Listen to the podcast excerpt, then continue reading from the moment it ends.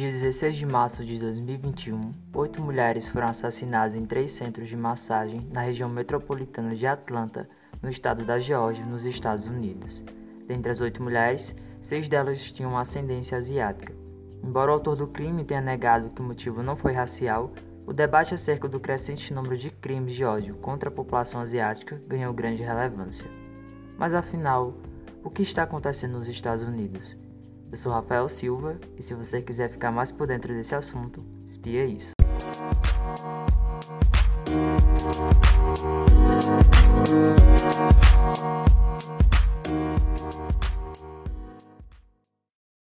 O aumento do número de crimes de ódio contra a população asiática americana cresceu de forma exponencial no biênio 2020-2021, segundo o relatório da Stop AAPI Hate organização responsável em acolher denúncias de crimes contra a população asiática americana durante a pandemia de Covid-19, no ano passado foram registradas mais de 3.292 notificações de ataques a essa população, enquanto que apenas nos dois primeiros meses de 2021 já foram registrados pouco mais de 503 notificações. Mesmo com números assustadores, a organização afirma que ele tende a ser maior, já que na maioria das vezes as vítimas não denunciam. A motivação para esse crescimento está, sem sombra de dúvidas, ligada à retórica que culpa os asiáticos pela disseminação do coronavírus.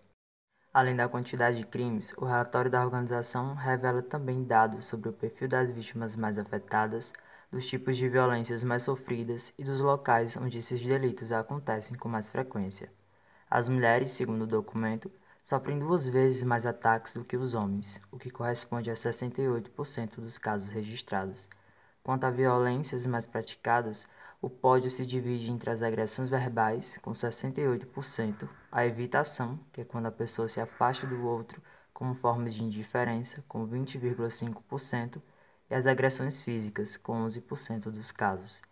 Ainda, segundo os dados coletados, os locais onde os incidentes mais acontecem com frequência são nas empresas, nas ruas e nos parques públicos, que correspondem, respectivamente, a 35,4%, 25,3% e 9,8%.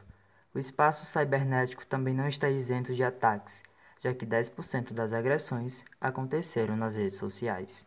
Além desses dados, o relatório conta também com uma série de depoimentos marcantes de pessoas que vivenciaram algum tipo de agressão. Sem identificação, um indivíduo que mora em Las Vegas relatou: O motorista me disse depois que eu entrei em seu carro: Droga, outro asiático cavalgando comigo hoje. Espero que você não tenha nenhum Covid. Ele estava inclinado tanto quanto ele poderia contra a porta do motorista, com a cabeça inclinada em direção à janela, o que implicava que ele não queria ficar perto de mim, enquanto eu estava sentado na diagonal atrás dele como um cavaleiro.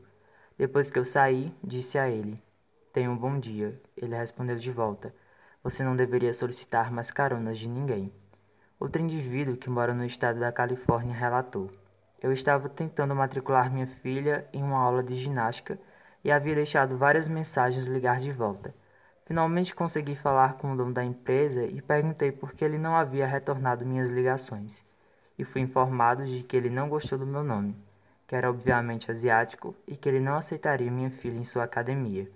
Fiquei tão chocado com sua declaração flagrante que desliguei o telefone. Diante desse cenário, várias manifestações antirracistas e anti-xenofóbicas ganharam as ruas e as redes sociais. Denominado Stop Asian Hate, o movimento protestava contra a discriminação e contra a prática de crimes de ódio contra a população asiática. Artistas e celebridades aderiram ao movimento, dentre eles a cantora americana Rihanna e o grupo sul-coreano BTS. Esse foi o Espia Isso de hoje, obrigado pela audiência e até o próximo episódio. Thank you.